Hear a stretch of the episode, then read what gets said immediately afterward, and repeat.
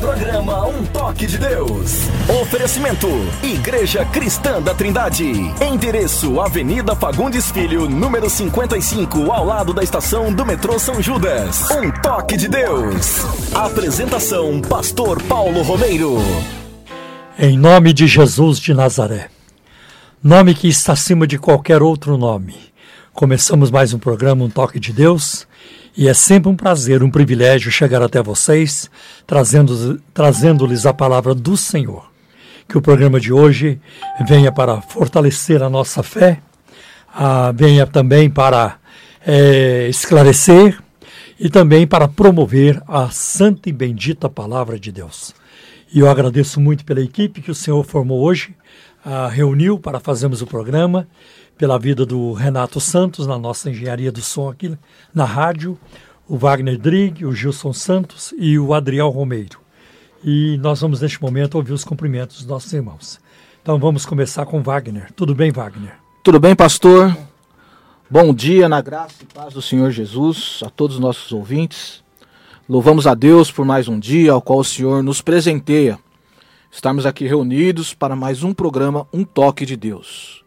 Eu quero aqui, já de antemão, desejar um bom feriado a todos. Quero também aqui mandar um beijo para minha esposa Fabiana Rocha, para minhas filhas Giovana, Ana Luísa. Quero também desejar um abraço, um beijo a todos os nossos irmãos do nosso ministério lá, do nosso, nosso grupo, da Igreja Cristã da Trindade, nossa sede, nossas subsedes. E o desejo do nosso coração é que você venha conhecer a Jesus como o único e suficiente Salvador de sua vida. Amém, pastor? Muito obrigado, Wagner. Passamos aos cumprimentos então do Gilson Santos. Tudo bem, Gilson? Tudo bem, pastor. Graças a Deus. A alegria de estarmos aqui reunidos nessa mesa para falarmos do amor de Deus, daquilo que Ele tem feito nas nossas vidas. Quero começar mandando um abraço para duas irmãs que esteve conosco lá nos visitando há umas duas semanas atrás, a irmã Célia e a irmã Elma, lá de São Miguel Paulista. Que Deus abençoe a vida dessas irmãs. Quero mandar um abraço também para o nosso querido irmão Alain, a qual mandou uma mensagem divulgando o horário do nosso programa. E eu passei esse recado dele para vários amigos que eu tenho no WhatsApp, que eles possam também estar ouvindo a palavra de Deus nessa manhã. Um abraço também para todos os nossos irmãos da nossa Igreja Cristã da Trindade. Todos vocês que nos, nos ouvem nessa tarde. Que Deus possa falar no seu coração. Mandar um abraço pra, também para a irmã Maria, que eu encontrei com ela no ônibus agora. Um abraço, Dona Maria, pro Derek, seu neto, e todos os irmãos aí de onde eu moro, aí no bairro aí do Jardim da Abril, Jardim do Lago, João 23, Apoador. Deus abençoe a vida de cada um de vocês, amém? Bem, eu também quero é, aqui ouvir os cumprimentos do Adriel Romeiro. Sua vez, meu filho. Olá, um bom dia para todos que estão aqui no estúdio e também um bom dia para todos que estão nos ouvindo pela Rádio Adore. É, quero mandar um abraço especial para o pastor e amigo André Henrique, que está numa viagem em família. Estender esse abraço também para sua esposa Renata, seus filhos Giovanni, Julie e Gabriele. Amo vocês. E também mandar um abraço especial para quem está aqui do meu lado meu pai, meu pastor e também o aniversariante do dia. Aí sim. Parabéns, é... pastor Paulo Romero. Obrigado. Feliz aniversário. Obrigado. Por isso que São Paulo parou, né? Parou, engraçadinho. é. Me chamo Paulo porque nasci no dia de São Paulo. Que benção. Meu pai foi lá olhar na folhinha e era dia de São Paulo. Lá no sul de Minas, né? Então eu fiquei com o nome de Paulo. Não, tá Glória tá tudo certo, uma benção. Né? Diz, há um provérbio que diz que o, o nome não faz o homem. É verdade. Mas eu estou muito feliz também por essa data. A minha voz está meio esquisita hoje, porque estou tomando um remédio que afeta a voz, mas eu vou terminar de tomá-lo hoje. Hoje é o último dia que eu tomo. Né? Por causa de um tratamento dentário. Então não é nada sério, não é nada complicado e é só um, um implante e, e, já vai passar hoje. Louvado seja Graças a Deus. Amém. Eu também quero agradecer a Deus pela vida do pastor Paulo, por mais um ano de vida que o Senhor concede a ele. Continue usando ele na pregação do Evangelho. Renove suas forças. E você que nos ouve nessa tarde, a melhor coisa que você pode fazer por ele é estar apresentando a ele na mão do Senhor, orando por a, a vida dele, que ele possa cada dia mais falar do amor de Deus, para que vidas possam se converter a Cristo através da vida dele. Que Deus abençoe a vida do pastor Paulo e toda a sua família. Amém? Muito obrigado, muito obrigado a todos vocês pela, pela lembrança. Eu já recebi hoje muitos cumprimentos através do Facebook. Agradeço a todos que têm enviado seus suas apreciações, suas demonstrações de carinho, de amor cristão pelo meu aniversário. Como é bom viver para Cristo. E eu quero, antes da, de prosseguir com o programa, eu tenho um aviso que não posso deixar para depois. E, e eu vou já passar esse aviso antes da mensagem, que é um aviso sobre a nossa faculdade teológica. A nossa faculdade teológica, a FATET, Faculdade Teológica da Trindade, você poderá, se quiser, fazer o nosso curso livre de teologia, é, ali na nossa igreja Cristã da Trindade, que fica na rua Fagundes Filho, número 55, ao lado do metrô São Judas. As aulas acontecem, o curso é de três anos, as aulas acontecem é, na, no sábado de manhã, na segunda, terça e quarta à noite. E nós temos um corpo docente, graças a Deus, muito qualificado. Alguns são professores até da Universidade Mackenzie. Então eu louvo a Deus por isso. E é um ambiente interdenominacional ah, com respeito a todas as linhas, mas onde também mantemos fidelidade à palavra de Deus. Aleluia. É. A nossa faculdade ela, ela rejeita qualquer forma de liberalismo teológico, porque nós cremos que a Bíblia é a palavra de Deus, totalmente confiável, infalível, inerrante, né? é a nossa única regra de fé e prática. Então você estará aprendendo teologia é, com uma linha séria, né? para preparar homens e mulheres para o ministério da palavra. Então, se você se sente é, chamado por Deus, né? Deus tem tocado o seu coração para se preparar para o ministério do ensino, junte-se a nós, você será grandemente beneficiado. Louvado seja. Além disso, as, a, o valor da mensalidade ele é muito barato. Então, isso também para ajudar, porque não abrimos escola para ganhar dinheiro, abrimos escola para instruir. Mas como nós temos despesas, tem que pagar os professores, então nós temos também que é, ter um, é, cobrar alguma coisa. Mas você vai se surpreender. Se você não puder concluir o curso em três anos, você pode concluí-lo em mais tempo. Ao invés de pegar uma carga completa, você vai eliminando as matérias. Escolhe uma matéria, uma disciplina e vai eliminando aos poucos e você vai chegar lá também, tá bom? E é claro que é, ele, é, estudando menos disciplinas vai pagar menos também, porque pagará apenas por aquela ou aquelas disciplinas em vez do pacote todo. Amém. Então está aí dado o recado, você poderá ligar de segunda a quinta, a partir das 11 da manhã, no telefone 3139 é, 5619. Eu vou repetir, 0 operadora 11 3539 5619 ou entrar no nosso site fatet.org.br. Fatet é F-A-T-E-T.org.br, tá bem? Então tá dado esse recado. Quero dizer para vocês que o alvo principal do programa Um Toque de Deus é sempre de apresentar a Jesus Cristo como único Senhor e Salvador. Durante o programa, se você tiver uma pergunta sobre crenças, religiões, ocultismo, esoterismo, é, questões relacionadas à fé, crenças, crendices, ligue para cá e, na medida do possível, responderemos as suas perguntas. Você também poderá ligar é, para colocar, para transmitir e informar o seu pedido de oração. Porque antes do programa terminar, nós oraremos ao Senhor é, em seu favor Talvez a sua vida hoje esteja uma bagunça, talvez este, você esteja sofrendo, triste, desanimado, sofreu uma grande decepção, ou se sente fraco, está é, sendo terrivelmente tentado em alguma área e nós vamos orar por você. Talvez esteja desempregado, talvez precise é, de um milagre de Deus e, e, até com urgência. Então nós queremos orar porque nós servimos o Deus da Bíblia, Aleluia. o Deus que responde Glória às orações. Tá bem? Então, é, ligue para cá, eu já vou passar para vocês hoje o WhatsApp da rádio para você entrar em contato, que é o, é o 11, é o 97971 9028. Então, vou repetir, o WhatsApp da rádio é 97971 9028, tá bem? Então, é, eu creio que este é o aviso principal que nós temos para o momento. Vamos ouvir a palavra de Deus. No programa Um Toque de Deus, Momento da Palavra, com o pastor Paulo Romeiro. Momento da Palavra. Jonas capítulo 1, a partir do primeiro versículo.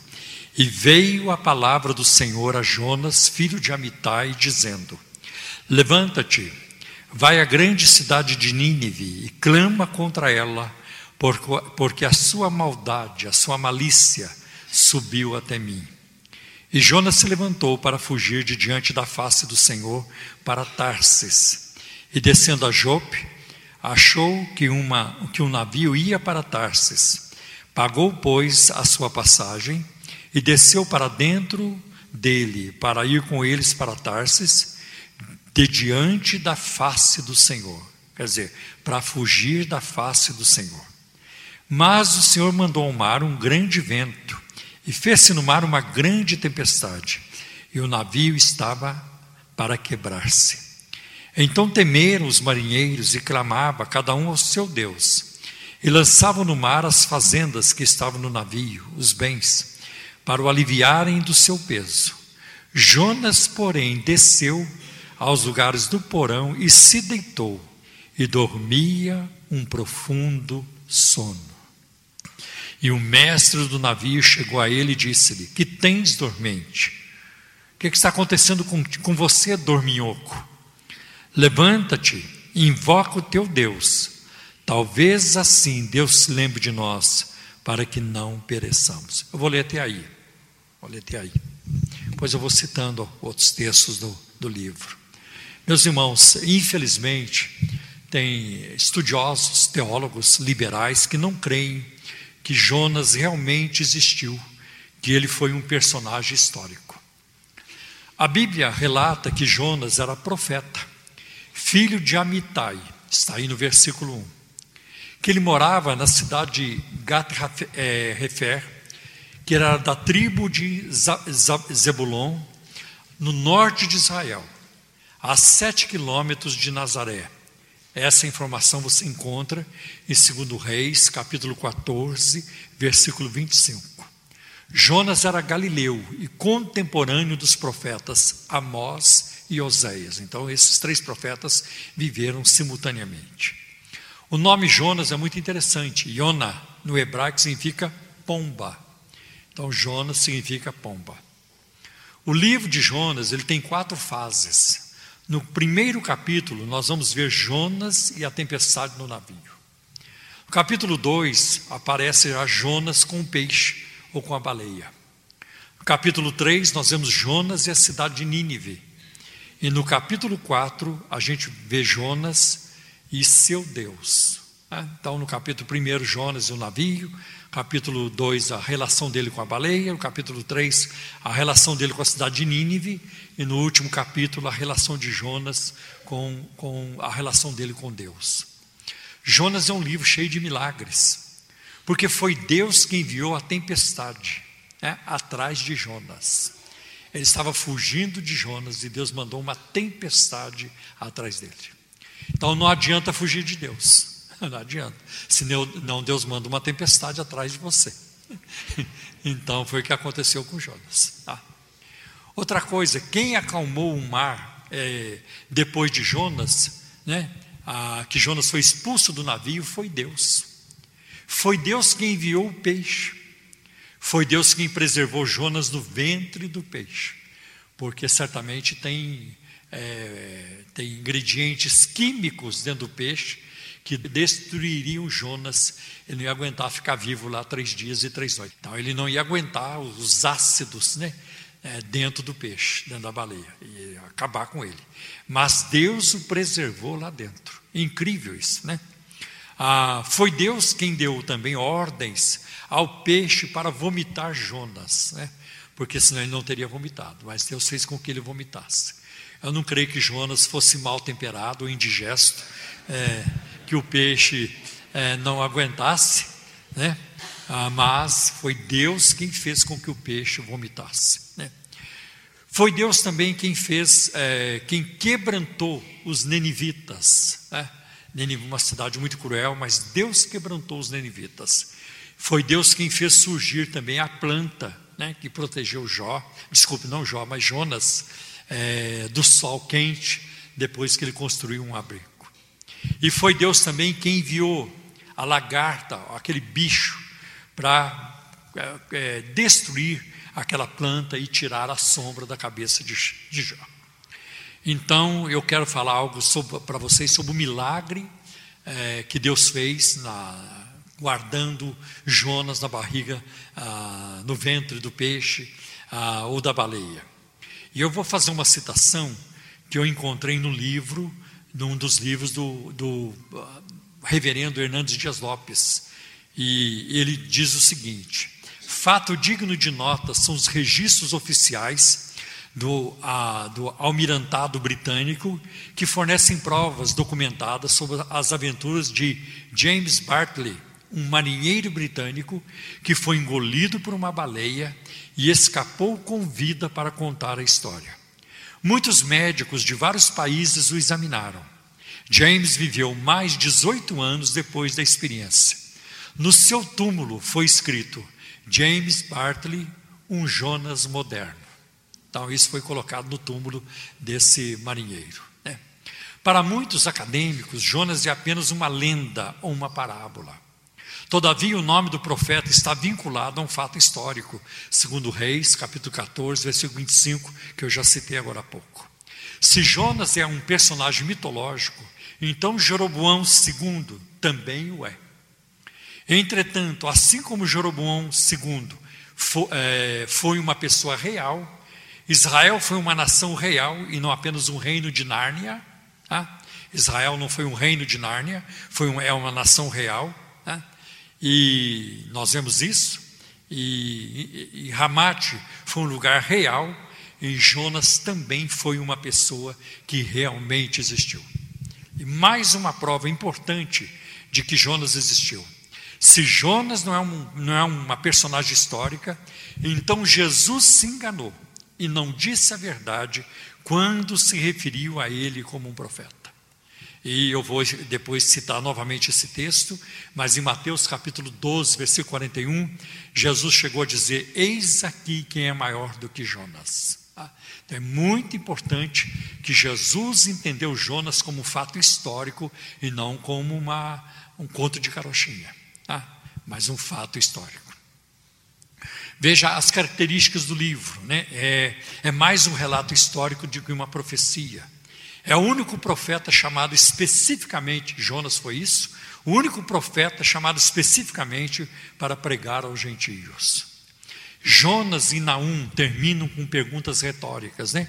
Em Jonas, a misericórdia de Deus, em Naum, a sua justiça. O livro de Jonas, ele revela várias ironias. Primeiro, que seu nome significa pomba, mas seria melhor se fosse um gavião, alguma coisa assim, né? Porque estava fugindo e assim por diante. Né? Jonas não queria orar né? e caiu no meio de uma reunião de oração. Quando os marinheiros começaram a clamar, cada um ao seu Deus, ele não queria orar, mas ele caiu no meio de uma reunião de oração. Jonas ensina através dos pagãos e salva os pagãos. Eh, Deus ensina Jonas através dos pagãos e salva os pagãos através de Jonas. Né? Enquanto Jonas dorme, os marinheiros lutam pela vida. Enquanto Jonas quer morrer, os marinheiros querem viver. Hum, é mais ou menos isso. Né? Jonas prega que Nínive será destruída e Nínive é transformada. A pregação dele era: vai ser destruída. Então, o livro de Jonas prefigurou a morte e a ressurreição de Cristo, porque Jesus disse isso em Mateus 12, de versículo 38 a 40. Né? Assim como Jonas esteve três dias e três noites no ventre da baleia, importa que o filho do homem também esteja no ventre da terra, ah, no túmulo, três dias e três noites. É. Jonas é um homem contraditório. Veja quantas perguntas foram feitas para ele, do versículo, capítulo 1, versículo do 6 ao 11. Ah, como é que você pode estar dormindo? O, o, o capitão do navio chega para ele dizendo: Você tem coragem de dormir no meio de uma tempestade dessa? quando nós estamos perecendo? É, você tem coragem de dormir? Acho que essa é uma pergunta que cabe para nós. Né? Você tem coragem de dormir quando a sua família está perecendo? Seus familiares estão indo para o inferno, você não faz nenhuma oração?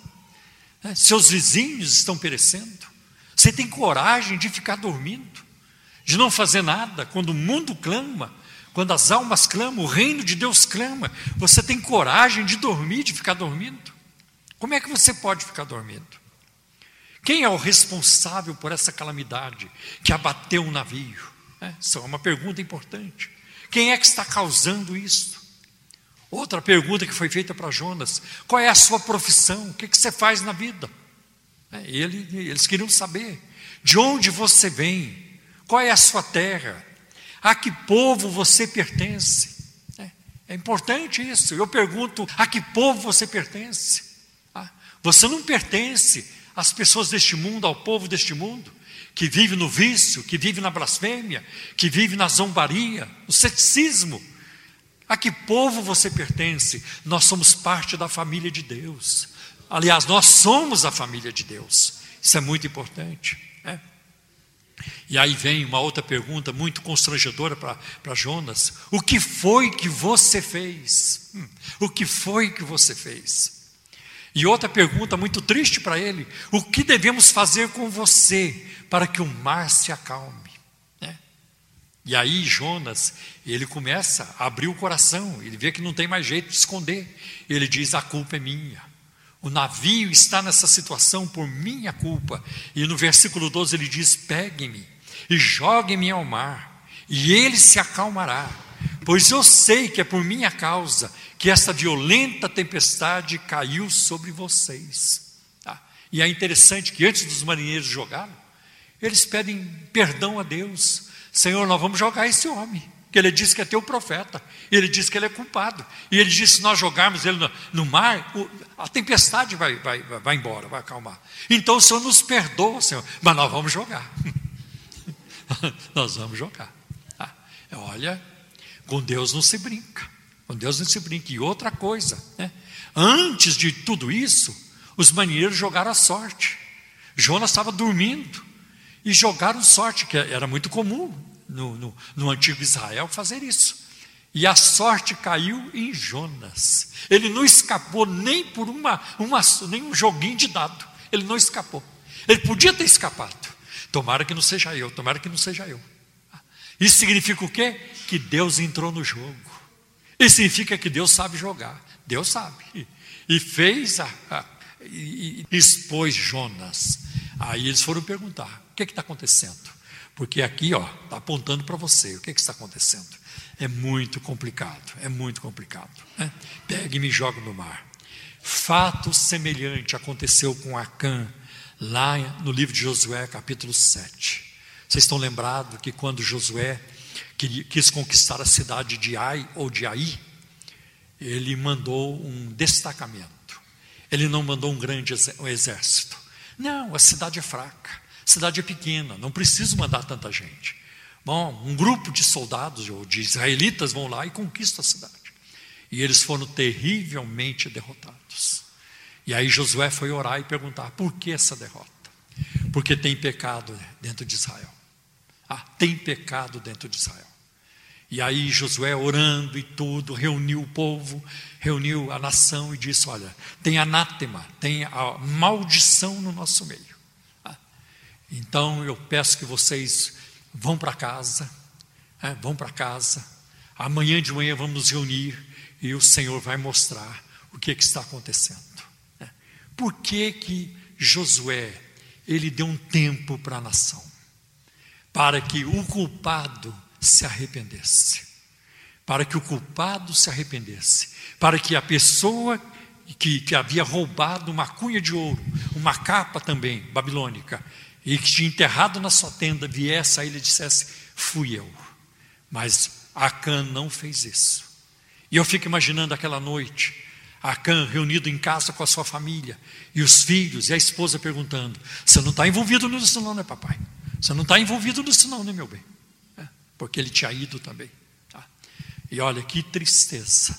E no dia seguinte, Acã foi apontado como culpado e ele toda a sua casa foi foram executados. É muito triste isso. Em Nazaré, lá em Marcos capítulo 6, versículo de 5 a 6, a Bíblia diz que Deus, Jesus não fez obras maravilhosas ali por causa da incredulidade deles. Às vezes nós impedimos as bênçãos de Deus. Às vezes impedimos. Então que eu não seja esse agente impedidor que você não seja, mas que nós sejamos veículos de Deus para abençoar, para levar né, o bálsamo do Senhor aos corações e às vidas necessitadas. Tá? Como pai, você tem essa responsabilidade. A vida espiritual da família depende de você, pai. Como mãe, você tem essa responsabilidade. E se você, filho, é o único crente na família, a responsabilidade é sua de orar pelos pais, de orar pelos familiares, para que a conversão chegue também e, e, e vai chegar em nome de Jesus. O que o livro ensina sobre a salvação? O livro nos ensina, de Jonas ensina que a salvação é para todos e não somente para os judeus. É muito importante. Então a salvação, ela é para todos e não somente para os judeus. E aí entra o chamado de Abraão em Gênesis capítulo 12, quando Deus ao chamá-lo diz: Em ti serão benditas todas as nações da terra. Tá? A Venezuela, Cuba, a Coreia do Norte, o Irã, todo mundo, todo, as que nós gostamos e não gostamos também. Todos serão benditos em Abraão, né? através do chamado de Abraão. A salvação é uma dádiva de Deus e não depende das obras. Os ninivitas eram perversos, sanguinários e idólatras. A salvação chegou àquela cidade. O que que o livro nos ensina sobre Deus? Que Deus é santo e não pode tolerar o mal. Está no versículo, capítulo 1, versículo 2. Que Deus intervém na história e ninguém pode impedir o seu agir. Não existe esquema no mundo, não existe inteligência, não existe projeto, não tem exército, não existe arma, e nunca vai existir, nunca existirá que possa impedir os desígnios de Deus. Ninguém chegará na eternidade para olhar para ele e dizer: aquela eu ganhei, aquela você perdeu para mim. Não, ninguém. Na verdade, os que vão chegar no céu serão os vitoriosos em Cristo Jesus. E Deus é um Deus vitorioso ao mesmo tempo. Outra coisa que aprendemos que Deus é misericordioso, Ele salva até mesmo os nossos inimigos. Jonas odiava os ninivitas. E eu vou lá pregar, não para eles se arrependerem. Eu quero que essa gente, eu quero que essa gente se lasque. quero o pior para eles. Pois Deus salva e é misericordioso até para com os nossos inimigos. E eu sei que tem pessoas ao longo da sua vida que te prejudicou e que talvez você tenha uma lembrança ruim, tudo isso, mas Deus é misericordioso também com essas pessoas. Outra coisa que aprendemos é que Deus está no controle da história e também dos elementos da natureza. Não só Nínive estava sob o olhar de Deus, mas o vento, o mar, o peixe, as plantas, tudo estava sob o olhar de Deus e continua sendo assim. Outra coisa que aprendemos no livro de Jonas é que Deus é onipresente. Assim, é inútil tentar fugir dele. Para onde você vai fugir de Deus? Aonde você vai se esconder? Tem crente que peca e fica, e fica com receio de vir à igreja. Ah, eu nem vou lá. Deus pode até falar comigo, Deus pode me expor. Fico com medo de vir. Fico com medo de vir numa reunião de oração. O crente, quando peca, fica com medo. E eu tenho uma frase, eu já disse aqui, vou repeti-la. Quando você pecar, não fuja de Deus, fuja para Deus. Não corra de Deus, corra para Deus, porque ali nos seus pés é o lugar da graça, da misericórdia, do perdão e da reconciliação. Deus não tem prazer em punir você. Deus não tem prazer que você fique alienado, afastado e que você se sinta mal o tempo todo. Sim, haverá um mau sentimento, haverá uma emoção ruim, é verdade, mas isso é uma graça de Deus quando Ele nos ajuda a nos sentir mal pelo nosso pecado. Não é, não, não, não faz sentido uma, um marido que ofende a mulher, a, a, esposa que ofende o marido, e ela não se sente mal. Está tudo bem, não. Eu se, eu, eu, se ofender alguém, eu não consigo. Ainda bem, ofendi, ofendo, ofendo de novo. Ofendi, ofendo de novo. E da próxima vez faço pior. Deus me livre. Eu, se eu perceber que eu ofendi alguém, eu, eu me sinto mal. Eu tenho que ir atrás, eu tenho que pedir perdão, eu tenho que reconciliar. É muito ruim viver assim. E com Deus a mesma coisa. Se eu ofendi a Deus, eu tenho temor. Eu vou chegar nele, conversar com ele. É, Senhor, não é o que eu quero para a minha vida. Não quero viver assim. Eu quero ser teu amigo, Senhor. Eu quero ser teu servo. É, eu já falei um punhado de coisa para Jesus. Tem coisa que eu, nem, eu falei para ele que eu não vou falar para vocês. Mas eu já falei, Jesus, eu queria ser teu engraxate. Então, a reconciliação está à disposição. Então, não adianta fugir de Deus é, é inútil fugir. Deus é onipotente. Assim, é inútil opor-se a Ele. Não adianta discordar de Deus. Tem gente que faz isso. A Bíblia diz isso, mas eu vou fazer aquilo. A Bíblia diz isso, mas não é o que eu penso. Não interessa. O que a Bíblia diz é o que Deus pensa. O que a Bíblia diz é o que Deus diz. O que a Bíblia orienta partiu de Deus. E como é que eu vou discordar do, do Criador? Eu posso discordar de todo mundo, mas eu não posso discordar de Deus. É impossível. Então Deus é onipotente, assim é inútil opor-se a Ele. Deus é onisciente, assim é inútil tentar esconder-se dele. Salmistas fala isso no Salmo 139. Para onde fugirei do teu espírito? É impossível. Há outros ensinos no livro de Jonas que são muito interessantes para nós, são muito importantes para nós. Deus não enviou a tempestade para destruir Jonas, mas para fazê-lo retornar ao caminho certo. Isso é muito importante. Ah, ninguém morreu, os marinheiros não morreram, o capitão não morreu, nem Jonas morreu, mas Deus enviou a tempestade, foi para que ele retornasse, retomasse o caminho. Pode ser que você esteja vivendo uma tempestade, pode ser que Deus está tornando as coisas desconfortáveis para você, para que você retome o caminho.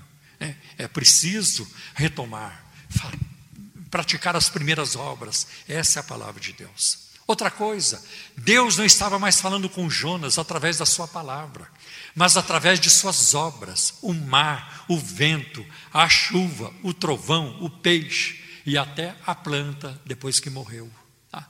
As pessoas se distanciam de ouvir a palavra de Deus, fecha os seus ouvidos. Então, meu filho, você vai ter que levar, é beliscada mesmo, Deus vai te beliscar, aqui e ali, né? até você acordar e passar a ouvir a sua palavra. Não é surpresa que Jonas tenha sido sorteado, até isso Deus controlou, Deus entrou no jogo, Deus jogou. E Deus, quando entra, ele entra para ganhar. E ele ganhou. Apontou Jonas. Outra coisa que aprendemos é que Deus nos ouve.